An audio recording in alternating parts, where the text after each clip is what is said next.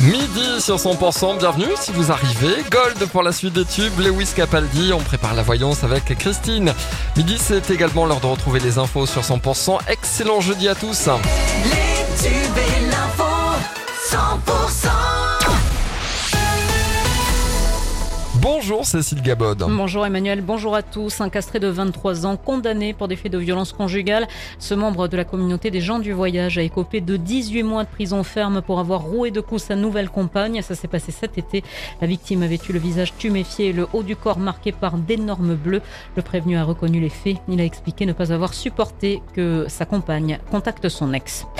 Le Castre Olympique, le 15 de France, le club de foot de Brentford et les 25 centres de formation du ballon rond en France ont un point commun. Et la réponse à cette devinette se trouve sur la zone du COS à Castres. Depuis 2017, l'entreprise Replay développe des écrans transportables partout sur les terrains à destination des sportifs.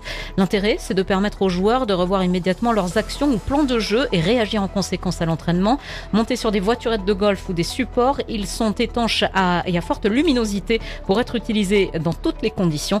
Et récemment, c'est une nouvelle nation qui a opté pour l'innovation castraise. Emmanuel Guillot, le fondateur de Replay, a dû faire euh, une livraison du côté du stade Ernest Ballon à Toulouse. On l'écoute.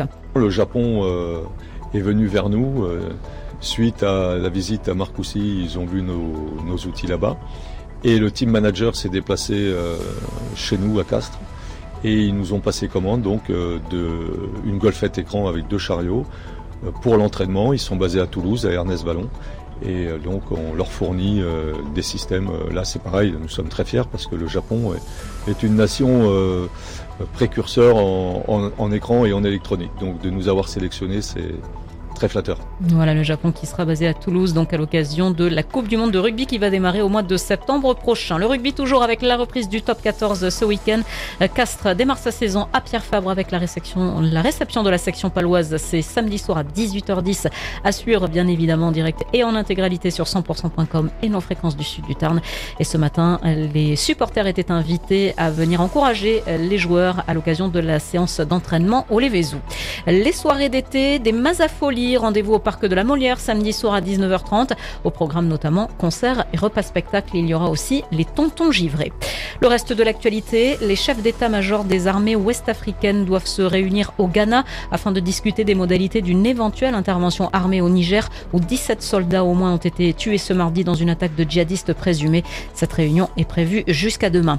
Le bilan humain des incendies qui ont quasiment rasé une ville sur l'île de Maui s'élève désormais à 110 morts. C'est ce qu'ont annoncé les autorités de l'archipel américain d'Hawaï qui mènent de laborieuses recherches et attendent une visite du président Joe Biden ce lundi.